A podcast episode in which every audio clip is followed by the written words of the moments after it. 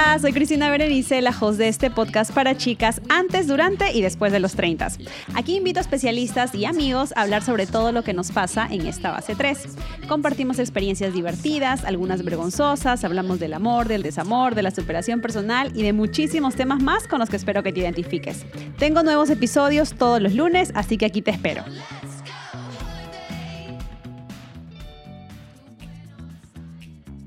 Hola, hola, mis chicuelas, ¿cómo están? Bienvenidas a un episodio más del podcast. Este podcast que te habla de todo. Te habla de igualdad, te habla de tontería y media, te habla de feminismo, te habla de body positivity, o sea, te habla de todo realmente. Y hoy día pueden ver aquí a una conocida de la casa, ya está en todas las temporadas, creo, no sé, o sea, y tenía que estar obviamente la cuarta. Amanda Snow, nuestra sex coach. ¿Cómo estás, Amanda? Hello, hello. Demasiado bien, demasiado contenta de estar una vez más en la cuarta temporada de Treintañera. O sea, uh, esto ya estamos, estamos, exacto, y ahora en YouTube, imagínate tú. Pero pueden ver las caras y todo el manoteo que yo hago. No, la verdad que sí, ya saben, chicas, si me están escuchando en Spotify, igual vamos a seguir en Spotify, en Apple Podcast también, pero ahora también nos pueden ver en YouTube. Así que si les encantan nuestras voces, pueden ir a darle follow, subscribe, like, comment, lo que ustedes quieran ahí a YouTube. Amanda está acompañándome porque es una de las pedidas. Yo siempre he dicho que cada vez que Amanda aparece en el podcast, aparecen las preguntas. Se preguntarán, tal vez alguna de ustedes que no ha escuchado ninguno de los episodios, que es nueva por aquí, ¿quién es Amanda? Amanda, ¿quién eres? Hello, buenas. Pues yo soy, bueno, fan de Trendañera Podcast número uno. Primeramente, yo soy Amanda, Amanda, Snow, como me conoce la mayoría de las treintañeras, o Amanda Nieves. Yo soy Sex and Relationship Coach, estoy en Madrid, España, pero soy original de Puerto Rico y bueno, soy una embajadora del placer, como me gusta llamarlo, y educadora sexual al final del día. Y promuevo que la gente tenga una vida saludable y sobre todo placentera y que se enfoque más en el placer que en el coito al momento de, de pues, llevar a cabo la práctica sexual y de tener relaciones saludables, que hoy día eso a veces escasea, lamentablemente. Oye, me gusta eso de que la gente se enfoque en el placer y no en el coito. Dime tú cuál es la diferencia, porque obviamente están entrelazadas. Sí, claro, pero el placer puede venir de demasiadas formas, demasiadas formas y, con demasiadas eh, herramientas o, prácticas, pero el coito como tal es el acto de la penetración, cualquier tipo de penetración, o sea, sea anal, sea vaginal, eso es el coito. Eso es el coito, eso es lo que le conocemos como el coito. Y pues nos enfocamos demasiado en, meter y sacar, en meter y sacar, y luego se nos olvida que el placer realmente va más allá, que hay otras zonas erógenas, y entonces pues como que un poco pues realmente lo que, de lo que va mi práctica sobre todo es de educar a las personas que, que su cuerpo tiene más lugares y zonas erógenas de las que pueden explorar y de las que pueden sentir placer. Me encanta. Me encanta, me encanta, me encanta. Hemos hablado varias veces ya en el podcast, bueno, acerca del, del sex ¿verdad? Pero creo que a pesar de que muchas de ustedes, chicas, están en sus 30 o tal vez algunas ya llegando a los 30, existe todavía mucho tabú, mucha vergüenza alrededor del sexo. ¿No? Es por eso que en el día de hoy vamos a conversar de a mis 30 años todavía me da vergüenza hablar del sexo. Vamos a hablar en las diferentes áreas, ¿verdad? De... Em, ¿dónde nos da vergüenza hablar? Y creo que hay diferentes momentos en nuestras vidas de treintañeras en donde no es tan fácil tal vez tocar este tema con diferentes personas, ¿no? Ya sea con nuestra pareja, ya sea con nuestros padres o ya sea con nuestros hijos, ¿no? Imagínate tú y, las diferentes maneras en que se puede hablar de sexo con ellos. Sí, no, incluso hay gente que por la misma, por, esa, por esa misma brecha que tenemos a veces los padres y, bueno, las madres sobre todo, que en, el caso de, las mujeres, pues casi siempre nos toca hablar con nuestra madre y yo tengo amigas que nunca hablaron de sexo con su madre y tienen 30 años y nunca han visitado una ginecóloga, por ejemplo. Y son temas que obviamente se deben tocar, son temas que se deben discutir y no tiene que ser incómodo. O sea, y si tú como madre no te gusta o te avergüenza o como nunca pasaste por esa experiencia, no quieres hacerlo tú con tu hija, siempre puedes, o sea, contar con un profesional como lo soy yo, con un sexólogo, con un ginecólogo. O sea, hay muchas herramientas también a través de vídeos. O sea, tú puedes ir a YouTube, puedes ver películas documentales que te dicen y te enseñan, mira, cómo tener la conversación tal o cómo hablar del tema tal sin que sea y o sea, bueno, hasta para los niños existen herramientas en YouTube que tú escribes, ¿cómo hablarle a mi niño si me preguntó tal cosa? Y no tienes que tú pasar por esa experiencia si no te sientes capaz o, o, sea, porque al final esto es un tema de que si no lo aprendiste porque no lo tuviste, es un poco complicado, como que eso no te enseñan en el colegio, eso no te lo enseñan en ninguna parte. Entonces, es nuestra responsabilidad nosotros también saber qué tipo de educación sexual va a llevar, eh, vas a llevar a cabo con tu hijo. Y bueno, me parece súper importante porque, bueno, de ahí la raíz de muchos problemas que después tenemos y muchas inseguridades que, que nos persiguen toda la vida al final. Sí, la verdad que sí. Justo ahora, eh, aquí en los Estados Unidos, es muy interesante porque yo me crié en Perú, pero he pasado casi la mitad de mi vida aquí en Estados Unidos. Entonces, cuando vemos la educación sexual, ¿no? Ya sea eh, desde una perspectiva de adolescentes, ¿verdad? Vamos a empezar por adolescentes aquí versus Perú, es muy diferente. O sea, aquí realmente existen clases de educación sexual y que incluso a veces no son tan gráficas, por así decirlo, pero es que en Perú casi ni las hay. O sea, casi ni te lo tocan. Entonces, a ver, yo tengo una hermana que salió en embarazo a los 17 años y que la pobre, o sea, se le ocurrió lo mejor para cuidarse fue abrir una app y, y, cuidarse así, o sea, imagínate. Entonces, obviamente, a ver, si es que volvemos en el tiempo y, yo le pregunté a mi mamá, mamá, ¿hubieras hecho algo diferente? Y me dice, sí, yo hubiera hablado con ella de otra manera porque ya los tiempos han cambiado, ¿no? Y ni siquiera los tiempos, porque si nos vamos más atrás todavía, mi mamá quedó embarazada a los 21 años, o sea, tampoco es que, ¿sabes? Hubiera, hay tanta, tanta diferencia, ¿sí? Pero sí, definitivamente es importante que, que, ahora los papás tomen un poquito, eh, abran un poquito más la mente y, y, tomen ese rol de ser ellos los que educan versus darle esas herramientas a alguien más. Claro, sin duda, en Puerto Rico también, o sea, yo nunca cogí ninguna clase de enfocada en sexualidad como tal, o sea, yo nunca supe realmente lo que era el placer, sino que experimentando y tuve esta conversación con mi ginecóloga la primera vez, realmente, bueno, realmente mis padres me hablaron, fueron muy directos siempre, siempre me hablaron como que de todo por su nombre, o sea, mi padre es doctor, así que te puedes imaginar ah, que, que yo, o sea, súper joven y yo como que casi que ni sabía bien de qué me hablaba, pero o sea, eso sí que me ayudó a sentar las bases de yo decir, ah, claro, esto allí, esto allá. Entonces mi madre también como que reforzaba, mi madre nunca como que me hizo sentir incómoda por, por nada, o sea, y pues yo me sentía pues con esa libertad de, de ir a donde ellos y preguntarles, pero claro, en, en, el colegio yo no aprendí nada de esto, yo no tuve clases de salud, lo que tuve fue el bebé este electrónico y, y bueno, lo tuve... Ni eso hay. yo lo tuve, imagínate, a los 13 años que yo apenas sabía... Eh, yo pensaba que se hacían los bebés, imagínate tú, acostándome al lado de un chico y yo, no me, yo nunca me quería acostar eh, con mis primos, o sea, en el verano, los, ¿sabes? cada vez que íbamos en verano la familia, yo no quería dormir con los primos, con los chicos. Te puedes imaginar. Luego cuando aprendí, yo dije, ah, claro, porque a los, yo habré tenido eso, 12, 13 años, eh, me dieron ese bebé y yo, ajá, ¿qué hago con esto?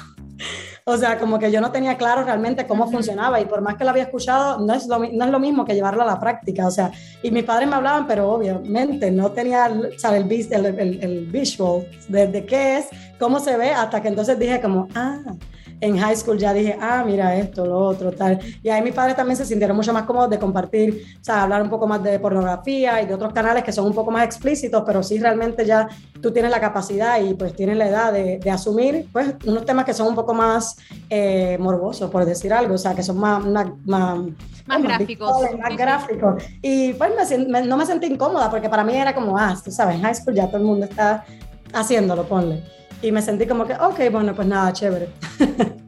¿Por qué crees que es importante que los papás, y yo sé que hay muchas treintañeras que son mamitas, no es que las tenga olvidadas, chicas, yo lo sé, ¿cómo pueden empezar para las treintañeras que tal vez ya tienen un hijo que está entrando a la adolescencia, o tal vez para las que ya son mamás, para que se preparen, ¿verdad? A hablar de estos temas con sus hijos. Mire, para mí la base de esto sobre todo es no, no incurrir en la vergüenza, que muchas veces como que uno se siente incómodo y hace que su hijo o su hija se sienta incómodo también, o sea, como que no llevas a cabo la conversación porque no sabes cómo tenerla, pero como, como mencioné, o sea, hay que buscar herramientas en las que realmente el mensaje se lleve a cabo, porque es súper importante poder tener este tipo de conversaciones, porque qué chévere sería que, o sea, tu hijo o tu hija pueda ir a donde ti con cualquier incomodidad que tenga, incluso que sea que tenga una infección o algo así. Entonces puede ir primero a donde ti que a un médico y tú le puedes decir, ah, mira, eh, puede que tenga una infección, te llevo yo al médico, o puede que no sea nada, tal. Ah, sí, eh, en el caso de las chicas, por ejemplo, que le da mucha, nos da mucha infección vaginal, sobre todo en el verano, con el calor y tal. O sea, que de repente te tengas una piquiña o algo, entonces podérselo decir a tu madre. O sea, qué alivio yo sentirme tranquila o decírselo a tu padre. O sea, depende de la relación que tengas con, con cada quien. O sea, yo sé que pues, muchas veces las chicas con, con las madres y los chicos con los padres, pero o sea, que esto puede variar dependiendo de la relación que tú tengas. Y, o sea, es educar en ese sentido de, de, la confianza y de que, mira, si se sienten un poco incómodos, como que, ¿sabes? Retreat, echar para atrás dos pasos tranquilamente y decir, como que ah, no te sientas no, no te forzado o forzada, eh, tenemos la conversación cuando tú quieras, tenemos la conversación cuando te sientas, incluso una forma chévere es como que hablar de chismes de la farándula, ay, mira, pasó esto, no lo otro, entonces como que incurrir en hablar de prácticas sexuales que se hayan dado a nivel público y, y pues a nivel coloquial también, entonces como que vas como un poco con el chismecito, pero luego le dices como que, ah, sí, y bueno, si quieres hasta contar experiencias tuyas, ay, no, yo me acuerdo cuando estaba en college y que seguro te digan, mamá, no sé qué, tú le dices, yo también viví, o sea, que ellos también o ellas también se sientan cómodos y se sientan en la confianza de que, mira, tú también viviste, tú también tuviste una sexualidad plena y activa y bueno, tú no naciste del árbol de mango. entonces, entonces, pues un poco de ahí, de educar, de que, mira, todos somos humanos al final y, y que esto es nuestro, o sea, nuestra necesidad más primitiva, que es la sexualidad. Sí. La verdad es que ya saben, mamitas y yo también, eh, lo hemos conversado, ¿sabes? Con John, hemos dicho, ay, el día que nos toque hablar de, de sexo con nuestros hijos, qué, qué, qué momento, ¿no? Porque de alguna manera yo me imagino que están los papás pensando como que, ah, se me va como que la inocencia en esta conversación, ¿no?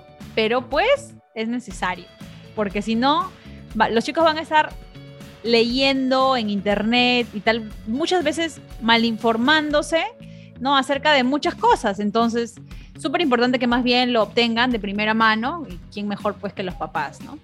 Sí, claro, o sea, eh, que esto, que esto incluye, incluye demasiados temas que como que no, o sea, no es solamente, como dije, no es el coitocentrismo, o sea, esto incluye las prácticas de masturbación, esto incluye la, la, los sistemas reproductivos en general, o sea, hablar de, de las chicas, que las chicas estén en periodo, eh, que los chicos estén conscientes que eso no es algo para avergonzarlo o para, para burlarse. Muchas de las chicas no les gusta hablar de, de que, ay, tengo la regla, ¿sabes? Lo dicen muy bajito porque es como que una vergüenza y todavía a los 30 la gente está con vergüenza de que, ay, vean que tengo una toalla, un tampax o lo que sea. O sea, y son tabúes que también se forman en base a la falta de educación sexual, de que, mira, yo, bueno, yo vi un caso de una madre que educó, tenía tres niños, tres, creo que eran tres hijos, varones todos, y ella los educó de que, mira, de que ellos incluso cargaran con Tampax en el colegio, de que si una chica lo necesitaba, ellos fueran quienes de, calmar esa situación y mira, yo te, yo te ayudo, yo soy un como un aliado a que tú te sientas cómoda, que tú te sientas tranquila, porque al final es algo completamente natural del cuerpo humano pues. y está, bueno, súper, súper, debe ser mucho más normalizado, que, que, no lo es, pero, pero tú sabes, es parte de la educación también, normalizar este tipo de, de comportamientos que utilizamos y, y, bueno, seguramente tú experimentaste, bueno, yo experimenté cuando estaba en high school, en escuela intermedia, eh, como que, ay, no, que no me vean la toalla sanitaria, ay, no, este es el pouch de, de solamente mis toallas y yo no puedo salir con la toalla así al aire, no, tiene que estar escondida, guardada, o sea, es, ese tipo de conversaciones que si uno las tiene, uno normaliza un poco la situación y ya se da cuenta que eso es algo humano y eso es algo normal y eso es parte de, pues, obviamente, un sistema reproductivo también saludable. Sí. De hecho, me has hecho acordar, porque cuando vivía en Perú, seguro que hasta el día de hoy lo hacen, ¿no? Te, te dan las toallas sanitarias en una bolsita o te las envolvían en papel periódico. Imagínate, ¿no? Y, o también lo que me pasaba mucho a mí es que yo, honestamente, chicas, yo no descubrí los tampones hasta que tuve, no sé. O sea, sí los había descubierto, pero nunca los había utilizado hasta que tenía, no sé, como 25 años. O sea, mucho después de, de mis teenager years y obviamente cuando uno es adolescente, eh, pues pasa que se te corre la toalla, te manchas, la vergüenza. Entonces, como que todas esas cosas que realmente tienes razón, tienen que ser más normalizadas, se tienen que hablar eh, mucho más abiertamente, ¿no? Y todo empieza por la educación sexual. Sí, sí, no, sin duda. O sea, ese tema de que, ay, te manchas esto, lo otro, entonces todo el mundo te ridiculiza, ay, vamos a taparla, vamos a tal, vamos a rápido. O sea, es como que, olvídate, lo peor que te puede pasar. Y realmente, mira, es algo completamente natural, es algo con lo que tenemos que vivir punto.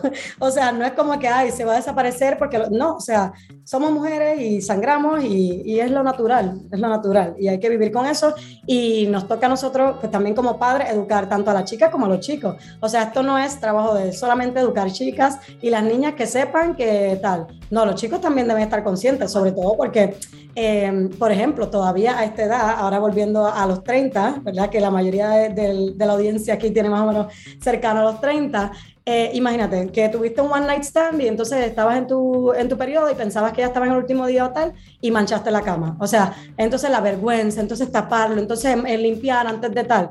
O sea, hay un montón de personas que yo sé que le ha pasado esto y es como que no, que horrible, yo no lo vuelvo a ver y yo digo, pero si es algo natural, es algo completamente normal.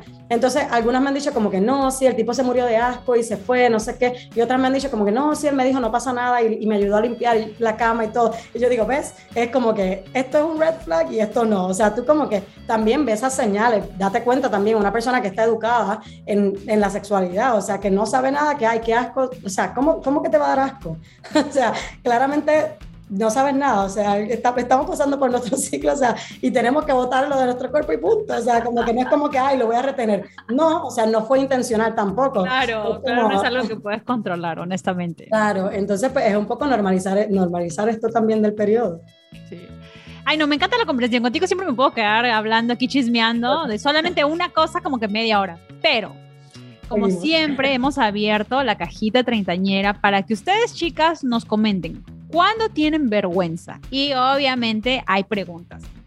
Así que vamos a empezar por acá. Están muy buenas, me encantan. A todas las chicas que han mandado sus preguntitas, aquí les estamos respondiendo. Y si no nos alcanza en tiempo, ya saben que siempre pueden escribirle a Amanda. Yo le estoy tagueando en todas las publicaciones. Aquí también, eh, para que le mandan cualquier duda que ahí tengan en la mente. Aquí va una. Me da vergüenza decirle a mi pareja que no quiero que se quede a dormir porque ronca mucho. O tal vez no ronca, ¿no? Pero ha pasado mucho que después del rapidín la gente se queda dormida cuando no existe todavía una relación formal. ¿Cómo le dices tú a tu machuca fuerte que se vaya sin que se ofenda? Bueno, para mí de lo más bello que existe es que tú tomes la rienda de esta decisión y tú vayas a la casa de él o directamente paguen un hotel por hora o como sea, para que no te veas como en esa obligación de tenerle que echar de tu casa. Por ejemplo, si ese no es el caso, porque vive con eh, compañeros de piso, porque todavía vive con sus padres, o la situación que sea, siempre esto se puede hablar antes, con lo que sea. O sea, tú no tienes que estarle mintiendo por nada, o sea, la persona también tiene que estar clara de tus preferencias, y es como que, mira, todos tenemos un tiempo retractivo cuando tenemos relaciones sexuales, Así que pone que le digas y le informes, mira, realmente es que no me siento, no me siento cómoda porque no duermo tranquila, no me siento cómoda porque es que no duermo, no pego el ojo toda la noche. O sea, pero es una conversación que se tiene que llevar a cabo antes de, de, de llevar a cabo la, la actividad sexual. Y sobre todo si si es un one night stand, o sea, para mí eso es la regla de oro. O sea, si es un one night stand, tú dile de una, o sea, como que, ah, amor, así tal, y lo que sea. O sea, sé, para mí es primordial ser honesto en estos casos, pero si no se puede, bueno, siempre te puedes salir con la tuya y decirle que trabajas temprano, que vienen tus padres, lo que sea. A mí no me gusta mentir, pero bueno, si a veces hay que hacerlo para salir huyendo y no es una relación que tú estás formalmente ahí, porque si no te sentirías seguramente más cómoda. Yo lo que digo es que número uno lo puedes hablar primeramente y si no, pues mira, hay algunos, hay como que, como yo digo yo, del libro de las excusas que siempre son válidas y que las personas tienen que entender. O sea, yo no duermo si hay alguien en mi cama que no conozco bien, yo este, estoy pendiente al móvil, estoy pendiente, no sé, o sea, tú puedes tener el trauma que sea, tienes trust issues y, y no, estás pendiente a que si te levantas y de, te roban algo, ¿sabes? Cualquier cosa, tú informalo primero, porque mejor dormir tranquilo y solo que con alguien ahí solo porque te dio. Y mal acompañado, y peor si ronca. No, y, y, por un polvo, o sea, realmente no hay que sacrificar nada por un polvo. Punto. Ay, ay, ay, me gusta, me gusta eso. Me gusta cómo piensas. Hay otra persona que me dice aquí, no quiero abrazos después de. Mira, depende de cuán rápido puedas tú recuperarte de haber, bueno, de haber, estoy, estoy pensando que fue esto fue después de, de, tener la relación sexual y después de haber orgasmeado, que a veces uno está como un poco débil.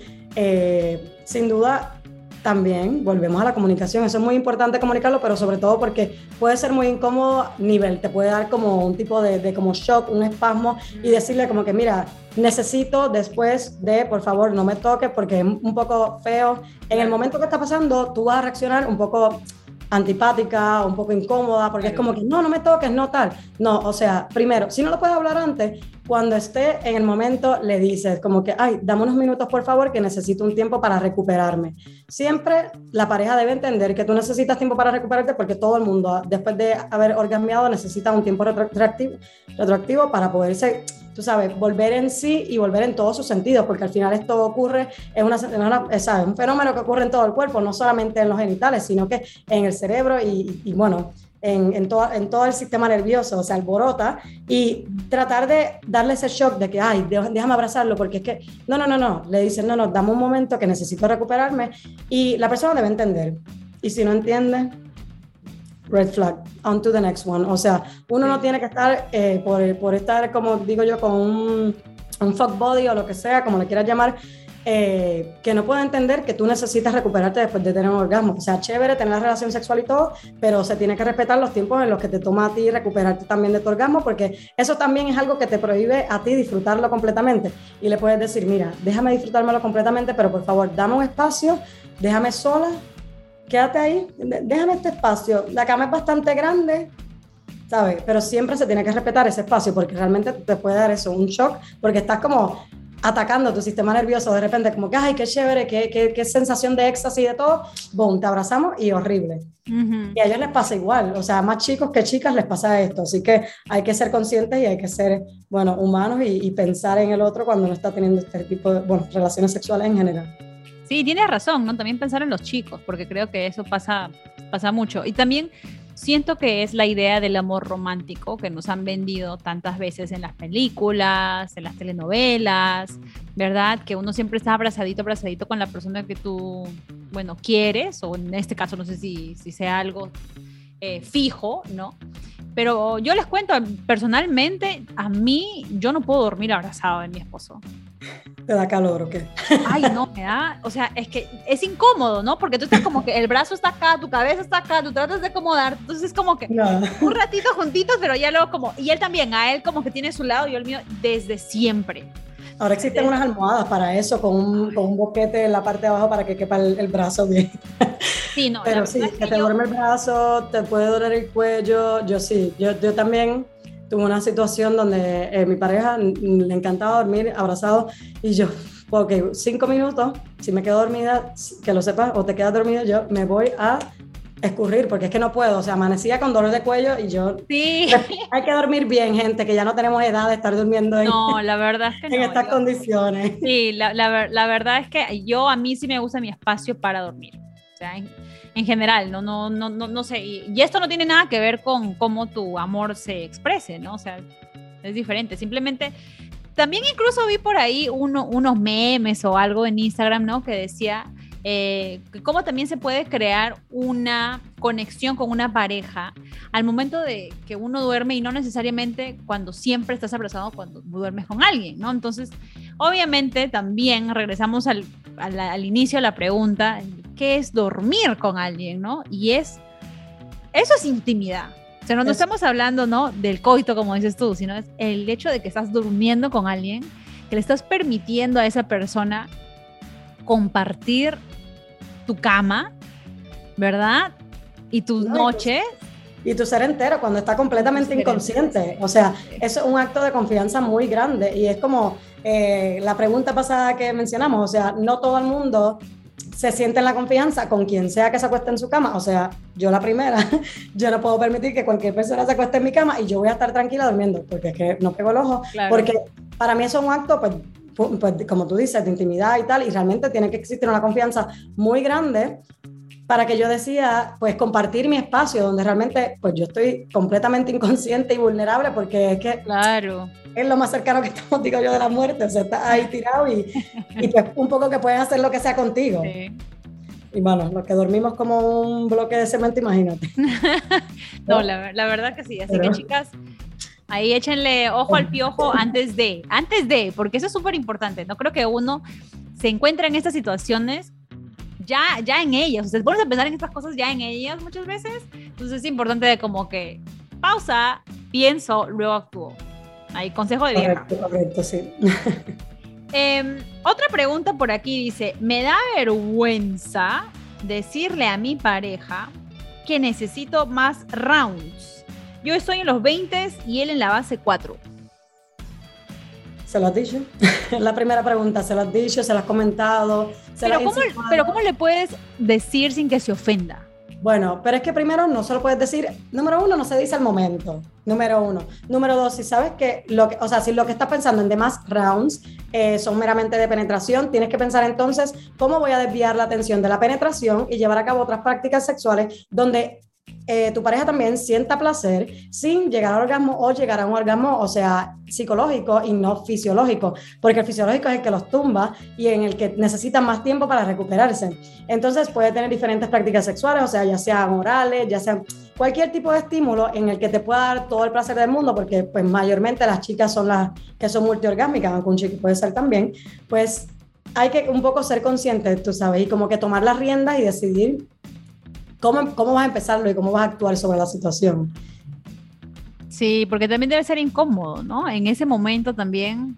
Sí, o sea, no se habla en la cama. Esto lo hemos dicho, lo dijimos tres, hace tres episodios atrás. No se habla en la cama. Estos temas se hablan en un lugar neutro también. Estas conversaciones se llevan a cabo en la sala, en la cocina, en un restaurante, preferiblemente fuera de la casa fuera de la casa, están en el parque, están lo que sea, le dices como que, ay, sí, y le preguntas también cuáles son tus necesidades sexuales, porque quizás es que no sabe que a ti realmente quieres más round, quizás no lo sabe y dice como que, ah, bueno, como se acuesta ahí al lado cuando yo termino, pues ya está todo bien. Pero es que lo sabrá, sabrá tus necesidades sexuales, han compartido, han tenido esta conversación donde hablan de que, ¿qué necesitas tú? ¿Qué necesito yo? No todos necesitamos la misma capacidad de actividad física. O sea, algunos duramos un round, algunos duramos dos, algunos tres algunos diez. Y todavía en el décimo queremos, queremos otro. O sea, entonces no podemos decir, ah, pues como yo quiero mucho porque yo tengo 20, hay gente de 20 que dura uno.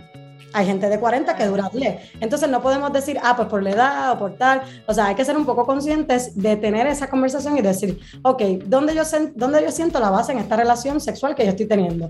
Eh, lo he hablado, sé sus necesidades fisiológicas, sé sus necesidades afectivas, o sea, qué realmente es lo que esta persona busca, qué, qué es lo que para esta persona significa intimar, eh, cómo se termina y cómo empieza la actividad sexual. O sea, porque hay gente que termina la actividad sexual cuando, cuando eyacula y punto y se acabó. Y esa es una de las mayores quejas de, la, de, las mujeres. Ay, ok, es que, es que terminó, se vino y ya, se acabó. Pero tú lo has hablado, tú le has dicho a él, no, pero es que yo quisiera que lo aguantaras un poco más, que me esperaras a mí, yo quisiera yo venir primero, yo quisiera poder terminar antes de, de que tú termines, yo quisiera que me hicieras a mí venir antes porque sabes que yo me puedo, ¿sabes? Estas conversaciones hay que llevarlas a cabo antes reconociendo y siendo obviamente conscientes y presentes en nuestra actividad sexual, cuáles son las necesidades de la persona con la que estás intimando. Me da vergüenza que mi pareja me vea las cicatrices. Las cicatrices son las marcas que tenemos, los tatuajes que tenemos de guerrera, de todo lo que hemos pasado en esta vida. O sea, las cicatrices son las marcas, son, la, son tu historia tatuada en tu piel. Esto nunca te debería avergonzar. Las cicatrices son lo más bello que tiene el ser humano.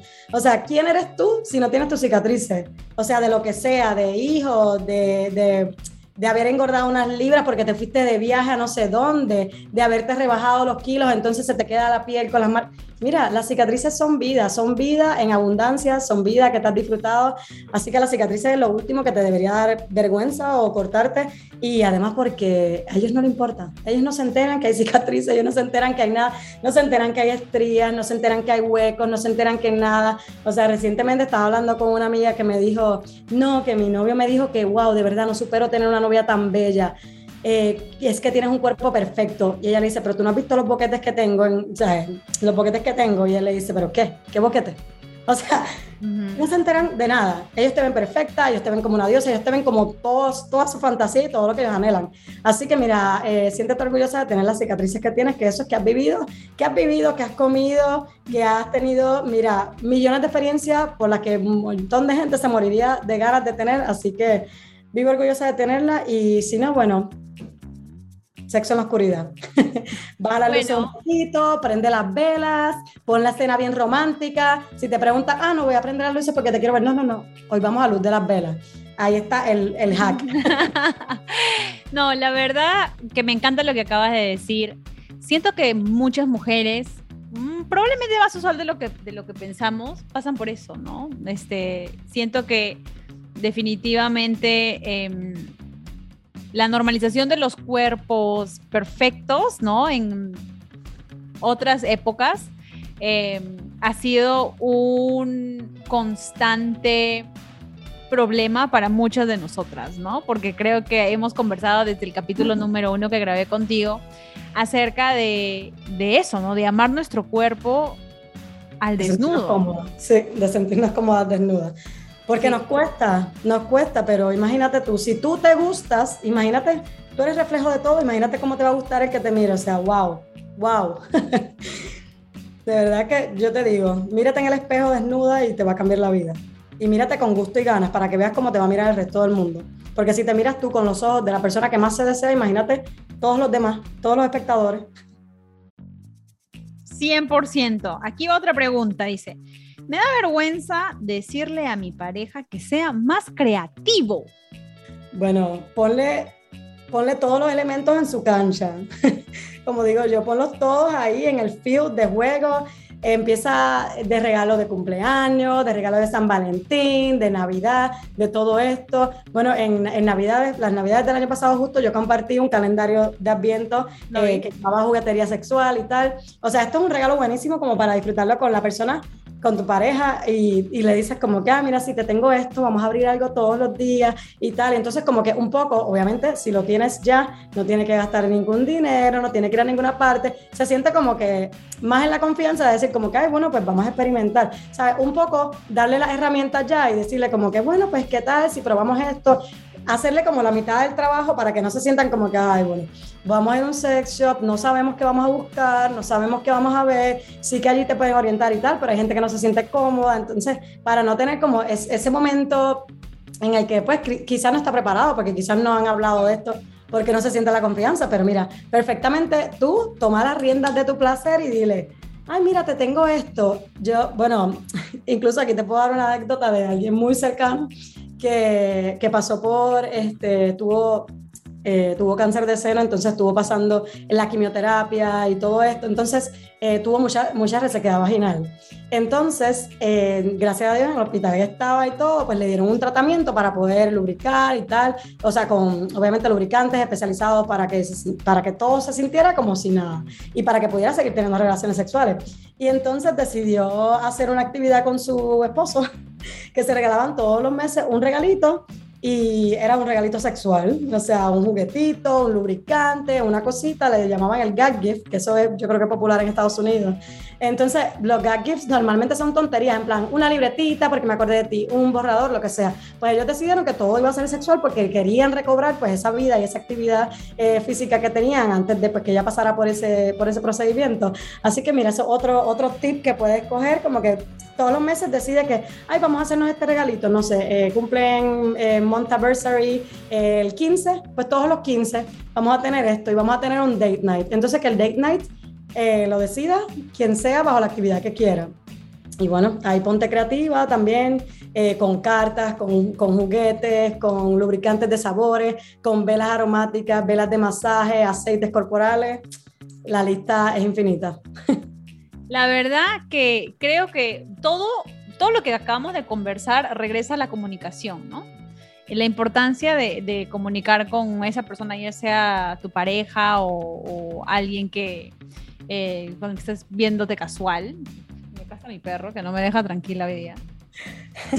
Em, pero creo que todo regresa a eso, regresa al sentirte cómoda y al conversar con tu pareja de, de algo tan natural como es el tener relaciones, ¿no? Em, todavía nos cuesta a los, a los 30, especialmente por los tabús que nos han metido pues por décadas de décadas de décadas. Entonces, creo que es súper importante y es algo súper natural y, saludable, ¿no? Em, me gusta como siempre te presentas y dices que tú, eso es en lo que básicamente a lo que te dedicas, ¿no? A crear esa relación saludable, íntima, ¿no? Eh, que al final es el sexo. Entonces, al menos yo les puedo decir, chicas, yo converso con mi esposo de todo, desde las telenovelas hasta literalmente, o sea, lo que, lo que me gusta, ¿no? Entonces, yo creo que no hay mejor manera de, ser comunicativa, eh, ni la única manera de saber, porque hay tantas preguntas que...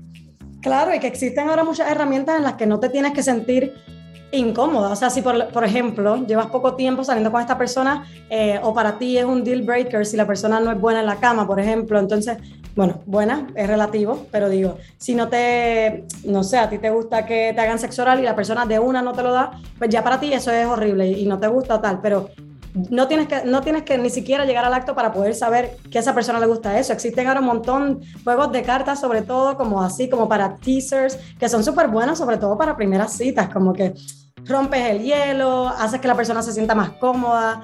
Eh, o sea, porque los dos están como en un tema y en una situación bastante vulnerable, porque entonces vamos a decir que vamos a hacer el juego, los dos nos toca contestar. Tú contestas primero una, yo la otra y después se van cambiando y entonces así no se sienten tampoco como que con el látigo encima de que, ay, yo me están haciendo una entrevista de trabajo, estoy aquí solicitando para el puesto, olvídate, el, el highest rank de la compañía.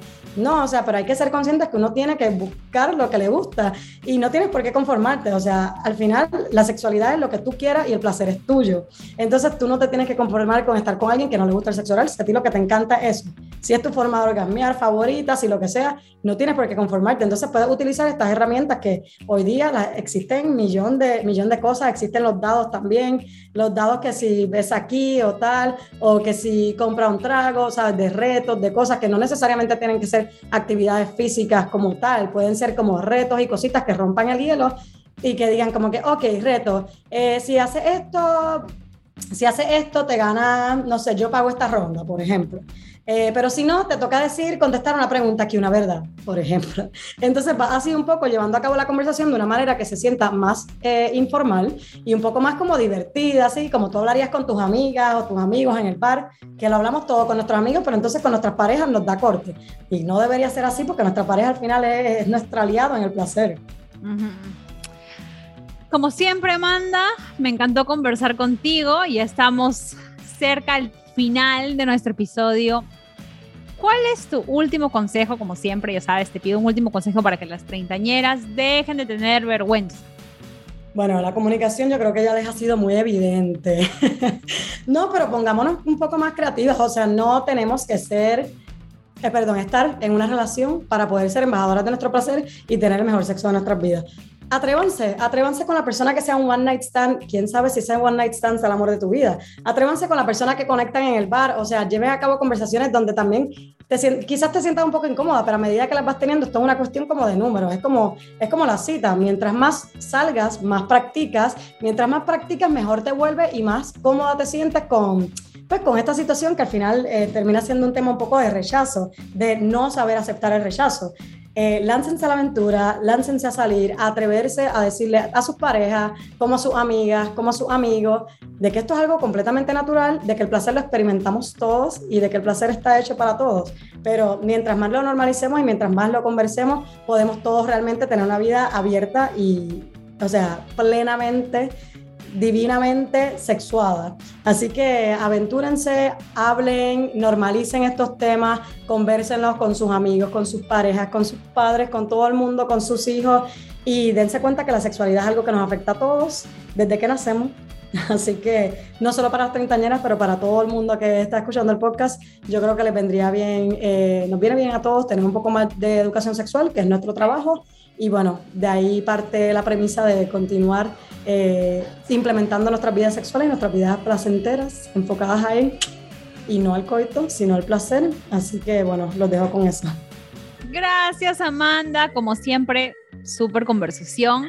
Ahí te voy a estar tagueando para que todas las treintañeras vayan a seguirla, para todos los consejitos que ella están buscando acerca del sex pueden ir a su Instagram, lo voy a estar dejando aquí y nada chicas, ya saben que cualquier duda de sex, Amanda, porque yo la verdad es que no, no, no es mi fuerte, pero cualquier comentario, duda, sugerencia, les encantó este episodio, compártanlo con sus amigas. Con todo el mundo. Con todo el mundo. Em, vayan a suscribirse si es que aún no se han suscrito al canal de Spotify o de YouTube. Como siempre, aquí estoy todos los lunes con nuevos episodios. Un besote. Espero que la pasen divina esta semana. Chao, chao. Chao.